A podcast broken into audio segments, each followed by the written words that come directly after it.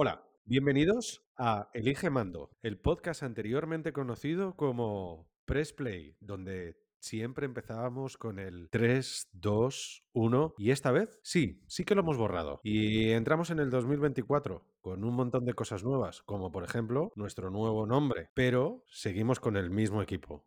Hola Raúl. Buenas, Alfonso. ¿Qué tal está Jesús por ahí? Hola Alfon, ¿qué tal? Hola Rulo. ¿Qué tal chicos? Feliz año. Feliz año a todos. Como habéis visto, cambiamos el nombre. Elige mando. ¿Nos podéis dar un poquito de background? ¿Por qué hemos cambiado el nombre, Raúl? Varios motivos. El primero, Press Play fue un nombre que escogimos Alfonso y yo en cuestión de un día porque queríamos lanzar el podcast y lo hemos estado pensando un poco y queremos coger un nombre que no haya otros 200.000 podcasts con el mismo nombre. Entonces pensamos que Elige Mando eh, es un poco más original. Elige Mando, ¿por qué Elige Mando? Porque al final lo que principalmente hablamos es de videojuegos y de cine y series. Entonces siempre utilizas o el mando de la televisión o el mando de la consola para jugar o ver lo que quieres ver. Así que nada, estaremos en todas las redes sociales con el nombre de Elige Mando y podéis buscarnos en, en todas las principales plataformas de podcast de España también con el nombre de Elige Mando. Jesús, ¿qué mando eliges tú? Yo siempre el de las consolas, ya lo sabes, para mí la tele hoy en día poco la veo y cuando tengo tiempo saco algo de tiempo, lo, lo gasto en, en, una u otra consola, ya eh, os lo dije que estaba jugando a la Play 5 y a la Nintendo Switch, así que para mí yo me quedo con los de las videoconsolas. De hecho, las videoconsolas, las antiguas, una Nintendo 64, ese mando grande, amplio, ese, ese es el que, el que mola, no los mandos de ahora chiquititos. De hecho, hay que decir que Jesús eh, trae más novedades que nosotros en este en este año nuevo, ¿verdad, Jesús? Enhorabuena. Eh, sí, bueno. El, eh, Enhorabuena, papito. Muchas gracias. He sido padre y eso ha sido uno de los motivos eh, por lo que no pudimos hacer el podcast anterior, que ha habido una semana que no hemos tenido, que no era por vacaciones ni navidades, sino porque justo ha coincidido con mi paternidad y le pedí aquí a los compañeros que si podíamos retrasarlo y, y amablemente me lo, me, lo han, me lo han concedido por esta paternidad en la que no hago más que aprender y aprender todos los días. Vosotros como sois expertos, pues no tengo mucho solo puedo preguntaros y, y... Expertos, dice Raúl. la que le viene. no, aquí no, no, se puede ser experto, tú tranquilo. Siempre son sorpresas nuevas. Pero bueno, eh, también hay que decir que otro de los motivos del cambio de nombre es que Jesús ha alcanzado la mayoría de edad. La temporada pasada, vamos a decir que este es el inicio de la temporada 2, le estuvo principalmente Alfonso, pero yo también, torturando vilmente y ahora ten, podemos hacer una pregunta con una respuesta diferente. Hazla, Alfon. Jesús, ¿has visto las aventuras de Forfar Lane. Madre mía, que no tenéis nombre vosotros. Bueno, los, los Goonies, los Goonies. He visto ¿qué? los Goonies. Cuéntanos, eh, primera impresión. que era una de las cosas que tenía pendiente. Normal que no lo hubiese visto. Me parece una peli que no, no atrae al público. Eh, o sea, entiendo el cariño que os puede dar a, a gente de, de, vuestra época o vuestra edad que, que, veáis esa película y os recuerde, pues como me puede pasar a mí con otras películas de, de mi infancia. Pero la verdad es que. Que está tan, tan lejos de la nuestra, o sea, al final Claro. es, es, Eh, es lo siento mucho, es verdad Sí, que es me, me sorprendió todavía. ver actores eh, que de los que ya me habíais comentado que, que salen ahora en películas o en series. Pero bueno, sí, la he visto. Siguiente objetivo, el que me digáis. Con el objetivo de mantener la diversidad en el podcast te mantendremos. Y tu siguiente tarea para este 2024, dentro de todas las novedades que vienen en 2024, es que veas una película antigua, como son las aventuras de Forfar Lane. El detective rock. Y el día que la veas, lo que haremos será poder hacer Raúl y yo el booty time y lo subiremos a redes sociales. Oh yeah. Bueno, lo único que esa película no creo que no es fácil encontrarla, ¿no? No hay nada fácil en esta vida. Lo intentaremos. Pues hecho, después de haber pedado las primeras zurras de este 2024 a nuestro amigo Jesús, podemos empezar. Eh, ¿Qué os parece? ¿Qué, qué creéis que más cosas nos va a traer 2024? Aparte de que Jesús ya haya llegado a la mayoría de edad, haya visto los Goonies y ya pueda dar el siguiente paso. Pues es un año que promete bastante, yo creo. Hay novedades importantes en todos los campos que solemos trabajar. Yo quería empezar por las películas. Películas, sí. Al final creo que vienen muchas películas, ahora hablaremos de, de, ellas. Creo que algunas nos pueden decepcionar, pero a mí de todas las que vienen así con renombre, porque es verdad que aquí diremos solo las que más nos impactan o las que más nos parecen importantes, pero me parece que, que viene un año bastante potente. Veremos a ver si no se queda en el 2023, que para mí ha sido un año raruno. Eh, hay películas que sí que han gustado, otras películas que se esperaban más de ellas, pero a mí yo creo que así viendo toda la lista de películas que vienen, a mí me parece que va a ser un año interesante. Vale, no me habéis dicho ninguno de los dos. ¿Qué película estáis esperando? Ah, yo te lo puedo decir rápido. Yo la que más, que más? la que más estoy esperando es Dune. No sé si habéis leído el libro, pero la parte más interesante, sobre todo a nivel visual, empieza, empieza ahora. La primera película está básicamente colocándote las piezas para lo que te van a contar ahora. Más allá de, de eso, hay muchísimo este año. Tenemos eh, muchísima secuela, la segunda de Joker, tenemos Beetlejuice 2, tenemos La Editor 2, tenemos otra del Señor de los Anillos con la guerra de los Rohirrim, tenemos Furiosa, que es la precuela de la nueva de Mad Max, que ahora tenemos a Anna Taylor-Joy haciendo el papel que hacía Charlize Theron en la, en la anterior. Y esta tengo unas ganas increíbles de verla. Y tenemos también la nueva de, de Cazafantasmas, que, que la anterior me gustó bastante, con lo cual tengo muchas ganas de, de verla también. Pero no solo secuelas, hay muchísimas que ya te digo, hay muchas pelis que tienen buena pinta este año.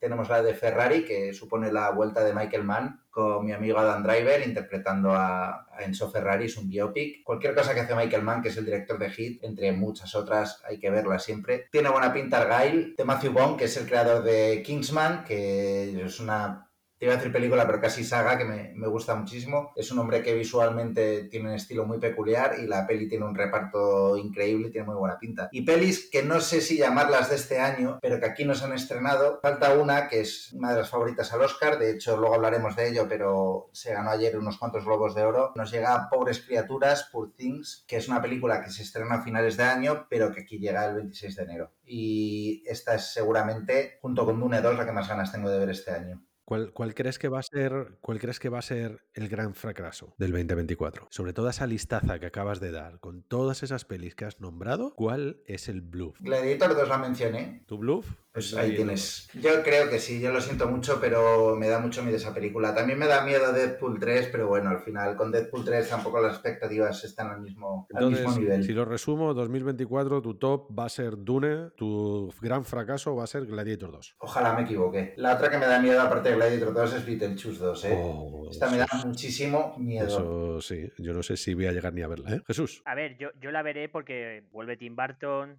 con Winona Ryder, sale Michael Keaton y, y, es una de las pelis que yo quiero ver, pero me da mucho miedo. Eh, es lo que dice Raúl. Pero yo sí que la veré porque que, que vuelve a, a, congregar a pues a lo que es la no todos, pero sí una buena base con Tim Burton, Winona Ryder, Michael Keaton. Además eh, participa Jenna Ortega, la protagonista de miércoles. Pero yo es la que iba a decir que a mí me da mucho mucho miedo. En cuanto a, a películas, eh, bueno, de toda la lista que ha dicho eh, Raúl, metería también la de Deadpool 3 que la acabas de mencionar. Eh, yo es una de las películas que tenía muchas ganas de que saliera, eh, porque la segunda parte me gustó muchísimo y tuvo tuvo bastante éxito y creo que la tercera puede hacer. Eh, así de películas también veo que está Cazafantasmas, El Imperio Helado, Miedo también me da. Está Alien, Romulus, está la película de Ballerina, que es el spin-off de, de, de, la franquicia de, eh, de, Keanu Reeves, de John Wick, que además participa Keanu Reeves, que lo, lo, hace con una de armas. Misión Imposible, Sentencia Mortal, parte 2, que a mí la parte 1 me dejó un poco frío y quiero ver a ver qué tal la parte 2. Y luego, bueno, veo también, eh, yo es que soy muy eh, muy fan del, del, cine infantil y veo la segunda parte del revés, Inside Out, que la primera parte me gustó mucho y también me gustaría verla. Pero de la que tengo muchísimas ganas, para mí, pues, que creo que puede ser un exitazo, es el Joker. Eh, si van por el mismo camino, espero que, el Joker sea otro exitazo, porque a mí la, primera me fascinó, el papel que hizo Joaquín Phoenix fue alucinante y veremos a ver qué es lo que hacen aquí, pero creo que puede, creo que puede volver a ser una buena peli. Es que de decir que no estoy en el club de fans del Joker. No me pareció mala película, pero no me encantó. O sea, igual es porque estaba tan hypeada que cuando fui a verla me esperaba algo más. Y no me terminó de hacer el peso, la vi un poco lenta. Tiene escenas muy buenas, cuando se... el programa con el De Niro es muy bueno y tiene, tiene escenas muy, muy logradas y conceptualmente me gusta mucho. Y luego él, él está espectacular. Ah, él es espectacular. Pero no sé, yo creo, yo creo que me podría haber esperado un poco más. Y luego decías también de infantiles, hay otra de infantiles que tiene buena pinta, que es If, de, que además es de, de John Krasinski,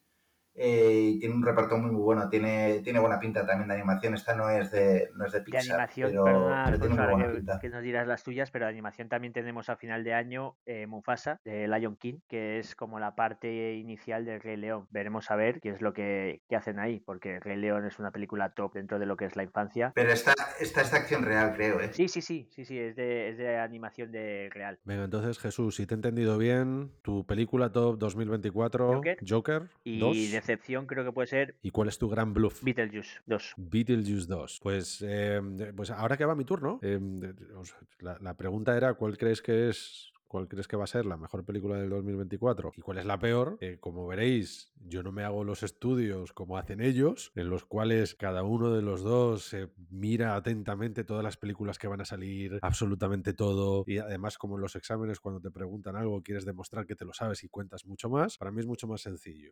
La que más, eh, la que creo que va a ser la mejor de todas, coincido con Jesús, va a ser Joker 2. Es la que más ganas tengo de todas de ver y creo que va a ser la que mejor sabor de boca me deje. Y en cuanto a cuál va a ser la peor película, Beetlejuice 2, sí, también me da miedo. Eh, Deadpool 3... También me puede dar un poco de miedo, pero sin duda, Madame Web va a ser la que más miedo me dé, porque Marvel últimamente no es capaz de tocar la tecla y volver a entusiasmarte en el sillón. ¿Es Marvel o es Sony? Esa es una muy buena gran pregunta por tu parte, Raúl. Porque es que sí es, o sea, porque también nos viene la de La Craven, de Craven de Hunter, sí. La de Craven seguro que es mala, o sea, esa no la dudo, esa ni la dudo. pero es, o sea, son, son- es, es Sony, con lo cual da mucho miedo. Y Madame Web yo creo que también es Sony, y sí, es Sony, efectivamente. Recordad, Sony tiene los derechos de Spider-Man. También te digo, una de las pelis que puede tener muy buena pinta este año es la tercera del multiverso de Spider-Man, del Spider-Man de animación de Miles Morales de la Sony. Lo que pasa es, esa película, ¿la han, la- han confirmado ya, Raúl, la fecha? En marzo, sí, ya tiene Ah, fecha vale, de estreno. vale. Pues esa, me- esa peli sí que seguro que también. Esa es la que se enfrenta a la mancha, ¿no? Sí, correcto. O sea, bueno, no sé si has visto la segunda, eh, Sí, acaba en sí, un sí, cliffhanger del libro, vamos, y estrenará en marzo.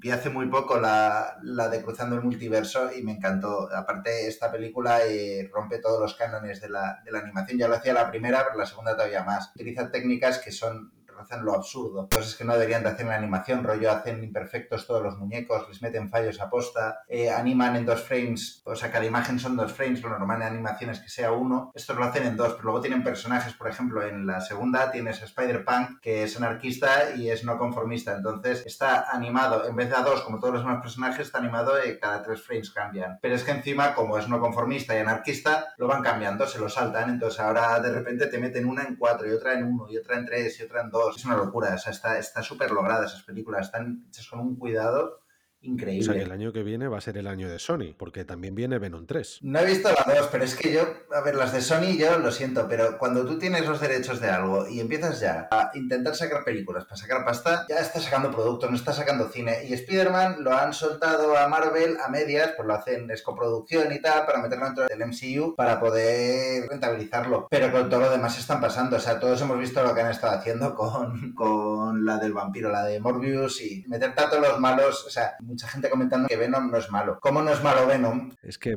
Venom el de verdad, ¿eh? no el de la peli. ver. de Tom es Hardy. el- Venom, es- Venom era, era un antihéroe Claro. en los cómics Pero de hecho, Ven- Venom es, es uno de los personajes, o sea, de los más malos que hay dentro de Spider-Man. O sea, es uno de los personajes míticos, además. Pero no es tan malo como el Doctor Doom, o no es tan malo como el Doctor Pero si te Octopus. metes dentro del universo de Spider-Man, es el más malo. Era mi muñeco favorito cuando yo era pequeño. O sea, de hecho, tengo serie completa. Es un antihéroe, es un antihéroe, no es malo, es un antihéroe. Que no es malo, es Tom Hardy. O sea, no podían haber elegido mejor tío para hacerlo. Tom Hardy, increíble. Os voy a hacer una pregunta antes de que nos derivemos de, de- de todo esto. ¿Sabéis por qué otra película consiguió Sony los derechos de Spider-Man? ¿Sabéis cómo los consiguió realmente? Los compró Los cambió. Se, lo- se los cambió a la MGM. en- tomando decisiones inteligentes desde... Bueno, bueno, espera, espera, que la, la decisión en realidad salió muy bien. ¿eh? La otra película se llama Casino Royale. O sea, Casino Royale, los primeros derechos de Casino Royale los tenía la Sony, mientras que MGM tenía Spider-Man. Y se lo cambiaron, se lo cambiaron el uno al otro. Pero en ese movimiento inteligente, Casino Royale fue una película, Alfonso. Casino Royale fue es... un peliculón y fue el relanzamiento Sí. de nuevo de, de James Bond. Entonces, Pero lo hubiera relanzado igual adaptando cualquier otra novela de No, James. Bond. No hubiera. esta vez lo tenía muy claro. Me leí toda la historia de dónde salió,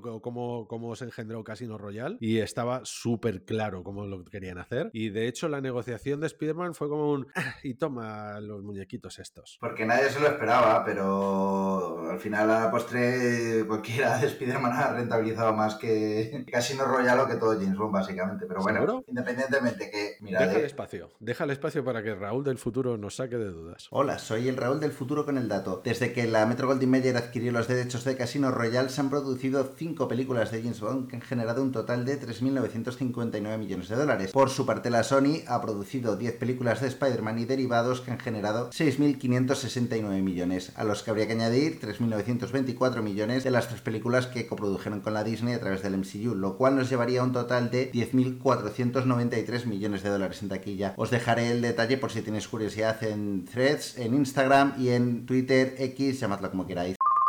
Pues el siguiente, el siguiente módulo que tenemos hoy es, hemos pasado por las películas, música. ¿Qué música esperáis este, este 2024? Jesús, quizás algo Y de... el experto en música Raúl. A mí no me metas eh, en la presión de abrir el, este apartado cuando sabes que no es, no es mi fuerte. De hecho, yo creo que no tengo ningún fuerte dentro de este podcast. Lo único que tengo es una- unas opiniones contrarias a vosotros y por eso estoy aquí, para intentar llevaros la contraria. Pero Raúl es el experto en esto, por favor, que nos dé, que no- que nos dé una, una visión que lo va a hacer 3.000 veces mejor que yo. Cosas que tengo ganas. Tengo mucha curiosidad con el nuevo de los Kaiser Chiefs que llevan sin sacar disco bastante, creo, y a ver si siguen manteniendo la forma. Tenemos también nuevo disco de los Vaccines, que además sale este mes. Tengo curiosidad por el disco de Mannequin Pussy, por el de MGMT, que las dos canciones que han sacado están bien. Estos, las- los singles que han sacado suenan bien y a ver qué tal, porque la verdad es que necesitan tener un disco bueno ya. De los que están anunciados, el que más ganas tengo de largo es pero muy de largo, el de los Libertines, que sale en abril, si no me equivoco.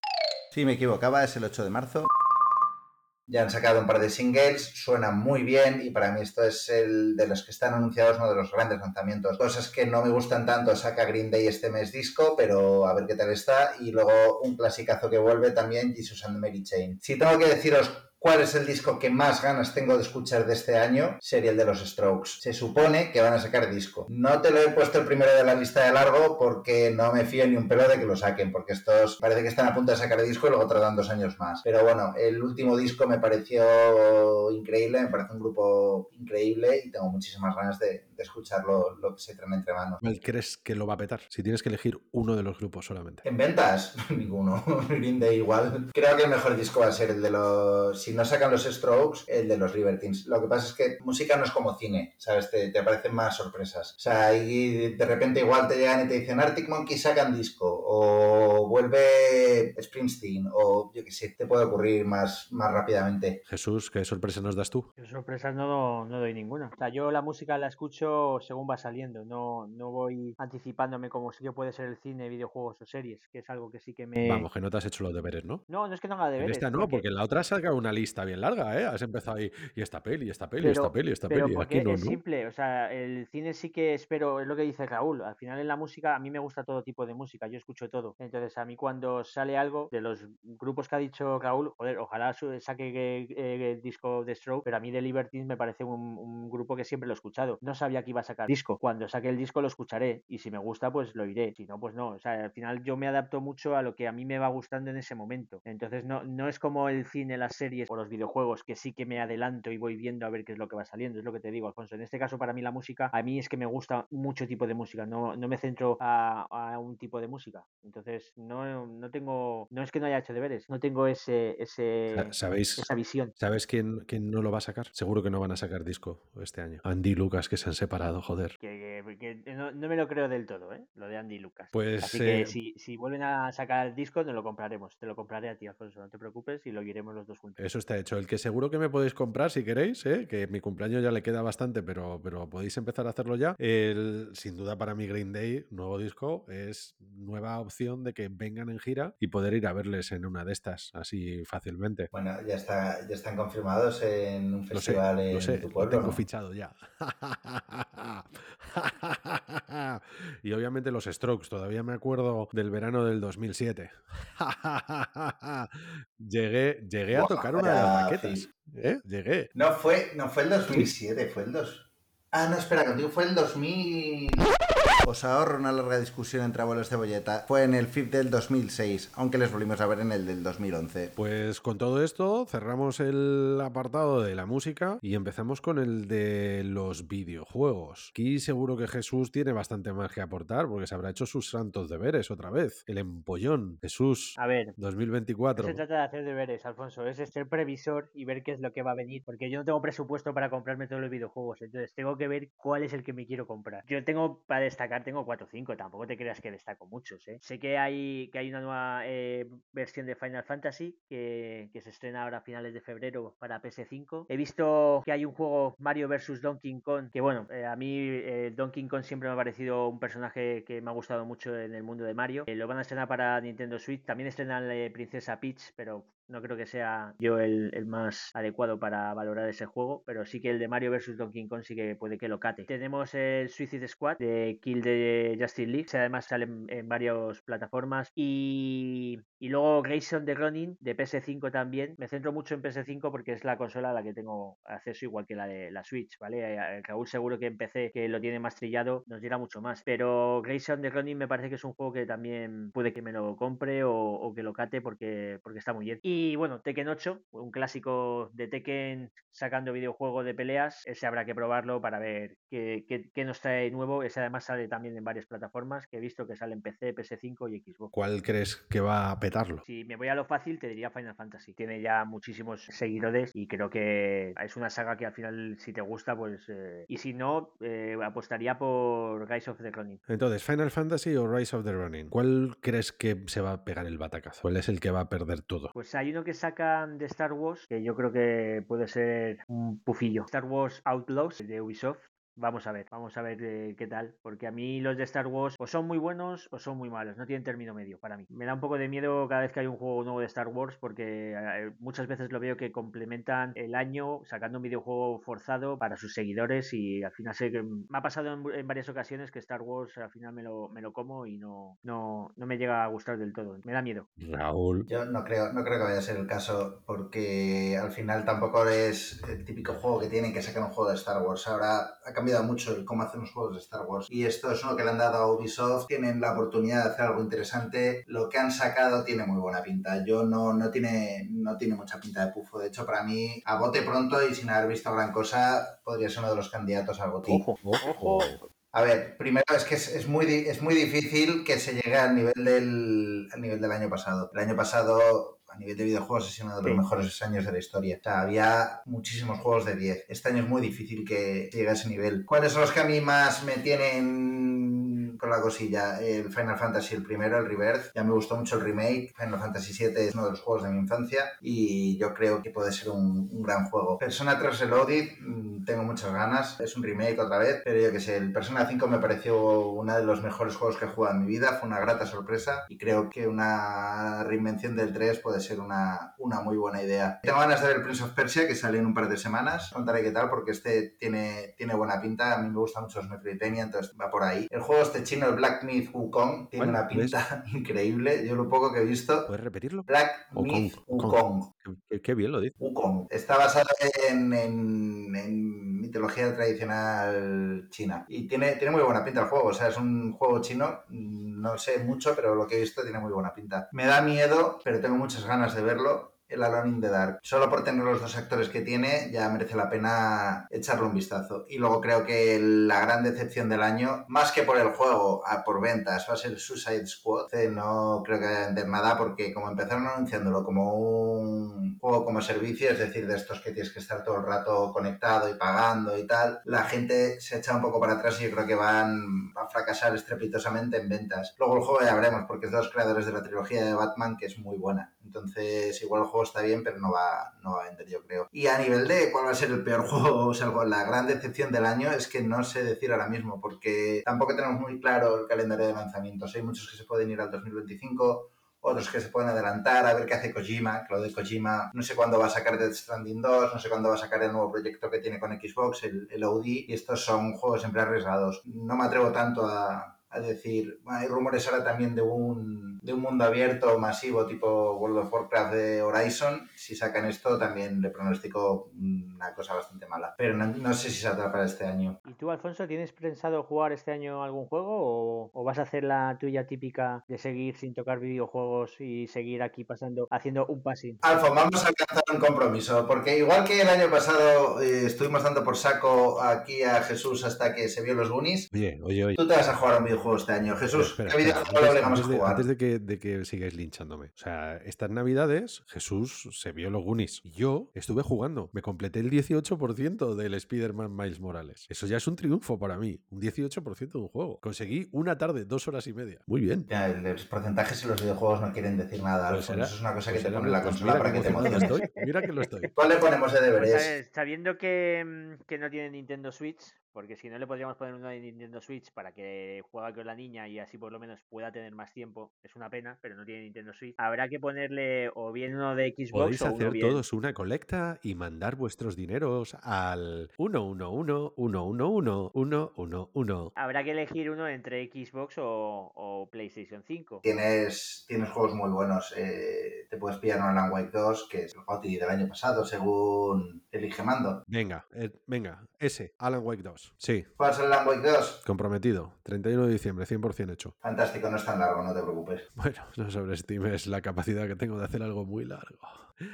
Y para terminar, entonces, con, ya con el compromiso del videojuego, lo siguiente, ¿cómo estamos de series? Ahora sí que llegamos al turrón, ¿eh? Aquí sí, aquí hay muchas Ahora cosas sí. y yo muchísimas que además tengo muchísimas ganas. La primera que pongo, que estoy deseando que salga, que sale ya el 26 de enero, Los Amos del Aire, de Apple TV. No sé si habréis visto Hermanos de Sangre, que lo hicieron Spielberg y, Tom Hanks, una serie increíble, para mí de las mejores, es una miniserie, ocho capítulos, si no la habéis visto os la recomiendo, sobre la Segunda Guerra Mundial. Luego hicieron Pacífico, que no fue tan buena, ahí no participaron los dos, pero esta trata sobre, sobre la Segunda Guerra Mundial también, sobre un equipo, o sea, sobre la aviación. Tiene una pinta espectacular, o sea, estoy deseando. Veo también que sale La Casa del Dragón, la temporada 2 de HBO, la primera no, me decepcionó. Eh, tengo muchas ganas del Pingüino, en otoño del 2024, todavía no tiene fecha, pero eh, dicen que por otoño del 2024 con Colin Farrell. El juego de calamar, temporada 2, vamos a ver qué tal, porque la primera tuvo muchísimo éxito. A mí estas series, las segundas temporadas se me hacen un poco flojas, pero bueno. Y la y que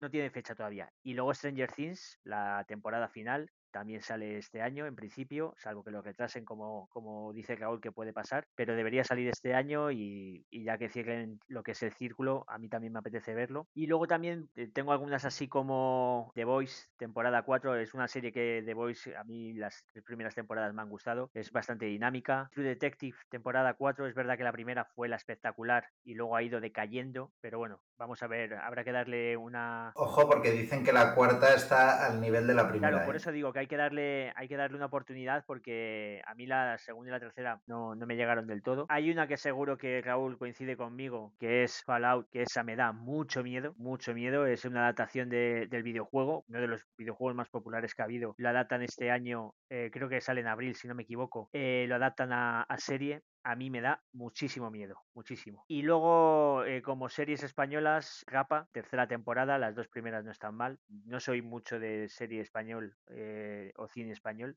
eh, pero la verdad es que es una serie que, que te, que te engancha. Pero ya te digo que la que más ganas tengo es la de Los Amos del Aire, que eh, empieza ya, y la que me da mucho miedo, Fallout. Me da muchísimo miedo y creo que va a ser un fracaso. No sé qué opináis vosotros. Raúl, ¿cómo lo ves? Lo de Fallout puedo estar de acuerdo, pero yo es la que más ganas tengo, porque me gusta mucho Fallout. Tiene el material base que tienes, te da para hacer cosas muy interesantes. Me da un poco de miedo que la hayan hecho demasiado estándar. Lo que me deja un poco más tranquilo es que por lo menos el estudio ha estado implicado, el estudio de videojuegos, el propio Todd Howard ha estado involucrado en la creación. Entonces, vamos a ver qué tal. Yo quiero darle un voto de confianza y esa serie que más de nuevas es la que más ganas tengo de ver seguramente. Tengo también ganas de Reina Roja, es la única española que tengo así bastantes ganas, también en, en, Amazon. Me gustó mucho el libro y creo que pueden hacer una serie interesante, también pueden hacer una cagada espectacular, ya veremos cómo queda. Y luego yo las que más ganas tengo este año son continuaciones. Severance de Apple tendría que salir este año, la segunda temporada, acabó la primera que te agarrabas a la silla solo de, de ganas de ver la, la, segunda. Tengo ganas de ver la cuarta Slow Horses, o sea, qué serie más buena. Terminó ahora hace nada la tercera temporada y de verdad, o sea, es que acaba, acaba y te dan ganas de aplaudir de lo, de lo buena que es esa serie. De ver tercera temporada, obviamente, es otro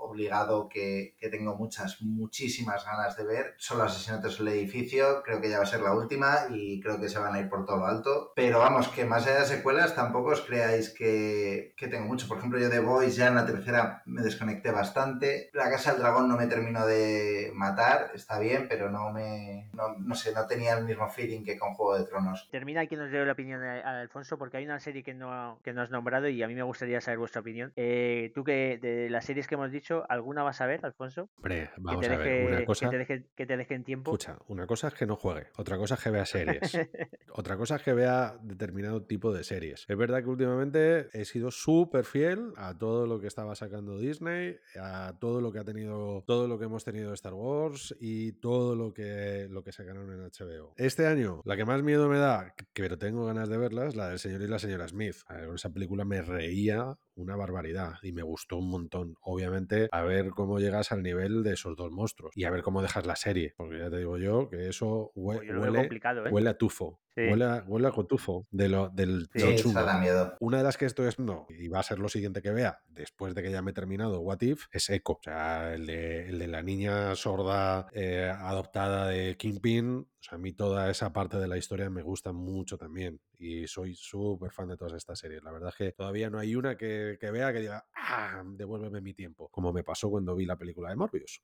Por cierto, ya lo sabéis, películas de Sony, de, de, de Universo Spider. Por ahí, y espero que saquen la segunda de Continental, del universo de John Wick. No, no está anunciada, ¿eh? Yo de Disney hablabas ahora, hablabas ahora de Star Wars. Yo la que la que tengo ganas de ver es la de la de Jude Law de Star Wars, la de, de Skeleton Crew, que tiene pinta de ser una de las de toda la vida, de niños, de como las que se acaban antes, que tiene, tiene buena pinta. A ver que, a ver luego qué hacen. La de Diacola y las de Star Wars tienen buena pinta. Ya veremos luego lo que sacan. Os iba a preguntar. Jesús, ¿cuál era? Os iba a preguntar porque es una, es una, hay una serie que yo he dicho que, que no estáis nombrando y es El Pingüino. No sé qué, qué expectativas tenéis con esta serie en HBO de Colin Farrell. Hombre, siendo de Colin ya me tiene ganado. Así, te lo digo ya. Entonces seguramente me vaya a gustar. ¿Y siendo un malo? No sé muy bien qué pensar, la verdad es muy arriesgada. Todas las series que han ido sacando del universo de Batman han sido bastante mediocres. A ver, yo lo que dice Alfonso, al final que, eh, que tengas un actor como Colin Farrell, es un actor muy conocido que, que, ha hecho cosas buenas y pestes, como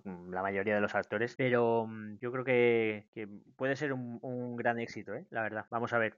Eh, bueno, si la sacan en el 2024, que esto volvemos a lo de antes, eh, han dicho otoño del 2024. Hay otra serie que sale que, que esta es nueva, El Simpatizante, que actúa Robert Downey Jr. Por lo que veo es un thriller de espionajes, una lucha de, de un espía comunista, mitad francés, mitad vietnamita. Vamos a ver. Sim simpatizante, simpatiza. Hecho, pues eh, chicos, con esto tenemos nuestros cuatro bloques de hoy hechos y hemos podido sacar todos vuestros deberes. Well done. Solamente nos falta una cosa. Escucha, Alfonso, tú eres, eres consciente de que, que lo hace mal al no prepararse los deberes eres tú, ¿no? Porque nos lo dices en plan de acusación y es, entiendo que te pongas a la defensiva porque una vez más no has hecho los deberes, pero, a ver, no es que no lo los deberes. nosotros. Es que soy de los del último minuto. Entonces, en el último minutito me miro las cosas y digo esto, esto, esto, esto. Y elijo. Os re- si queréis, os recuerdo quién ganó el GOTI del año pasado. Ajá, ajá. ¿Queréis que lo recuerde? Me debéis todavía una cena. Pero, eh, vosotros con vuestro método y yo con el mío. Escucha, eh, podemos hacer lo mismo con los Oscars, porque tú dijiste que película del 2024, mejor película, Asesinos de la Luna, y si ves los Globos de Oro, ha arrasado Oppenheimer, que lo dijimos Raúl y yo. Los globos de oro no significan nada. Absolutamente nada. nada. Pero es, es, un, es un avance de lo, del Oscar al final, o sea,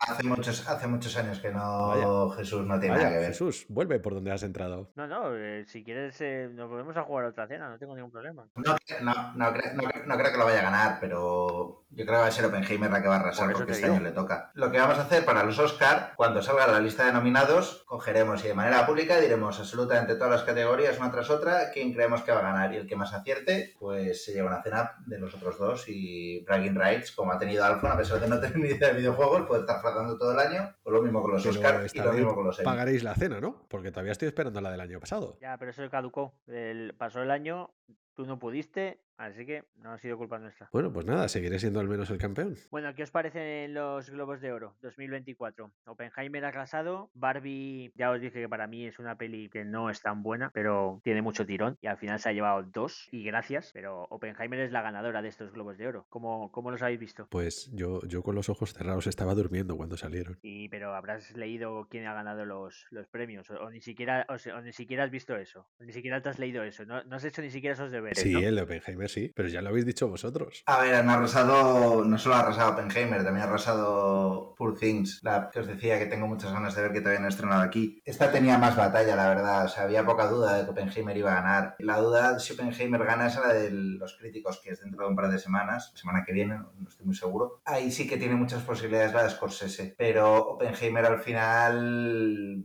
manda su mensaje de que una película muy buena puede ser muy taquillera y no sé, la típica peli que les gusta darles premios. Mm, Más allá de eso, a ver, el actor secundario para mí es ultra merecido. El actor me genera más dudas, pero también no es, nunca está mal darle un premio a, a Cillian Murphy por esta actuación, pero bueno, ha habido alguno que está para mí al nivel mínimo, pero tampoco es injusto. El- el- a mí lo que me ha sorprendido, sinceramente, ha sido el guion y, y la película habla en inglesa, porque yo tenía muy claro que esa iba a ser para Past Lives, pero ahora lo que me ha quedado claro es que la, la peli española no va a ganar ni de coña el Oscar. Es imposible. Tiene dos películas por delante muy potentes, muy potentes. Entonces yo lo siento mucho por la Sociedad de la Nieve, pero no, no creo que lo vaya a ganar. Tampoco. Y luego en, en televisión, yo para mí se les ha ido, se les ha ido un poco la mano con la de sucesión. Mí O sea, no, está ¿eh? muy bien, yo lo entiendo también porque cuando es la última temporada, cuando es la última temporada tienden a darle más premios de los que se merece, pero yo dentro de que me ha gustado, creo que se han pasado un poco. O sea, yo para mí Kieran Culkin, por ejemplo, no lo merecía y Sarah Snook tampoco Pues lo merecía. yo- O sea, de Kieran Culkin me alegro ganara porque es un chaval que me cae muy bien y además el discurso estuvo muy bien cuando le dijo a, a Llora. Pedro Pascal que se jodiera. Pero yo, yo creo que ahí, yo creo que ahí había alguno mejor. Pedro Pascal el primero. Y lo de Sarah Snook tampoco termino de estar del todo de acuerdo. Creo que había alguna actriz en drama que estaba por encima. Yo ahí no estoy de acuerdo contigo. O sea, los ganadores han sido Succession y The Bear. Para mí Succession. No, de ver estaba claro, pero de ver no tenía No, no, mucho pero por rival digo, pero tampoco. que, que para mí Succession me parece que todos los premios que les han dado Pocos son. cierra temporada, cie- cierra todo lo que es un ciclo. Para mí, vamos, o sea, todos los premios que les han dado me parecen muy merecidos. Tanto el de actriz como el de serie, o sea, todos. O sea, mejor actor de reparto. Es que todos me parece. Yo ahí no estoy de acuerdo contigo. Creo que Succession se lo merece. Para mí sí. No sé, ya te digo, para mí.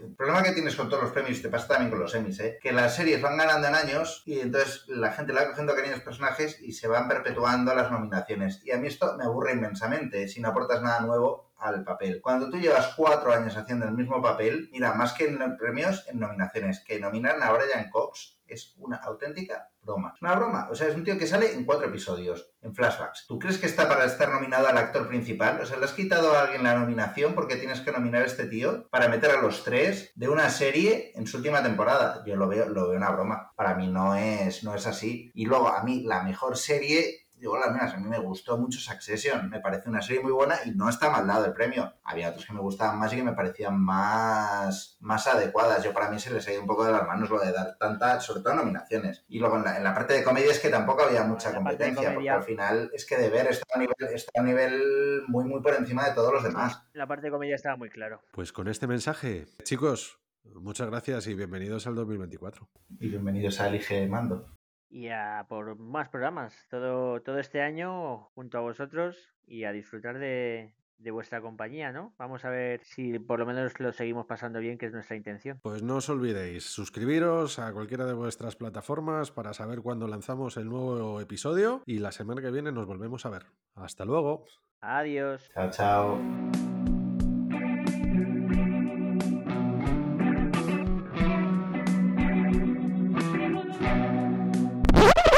Kiran, ya lo sabes, campeón, que puedes hacerlo. Y por favor, a Pedro nos lo dejas tranquilito, ¿vale? ¿Eh? Tanto lloriqueo.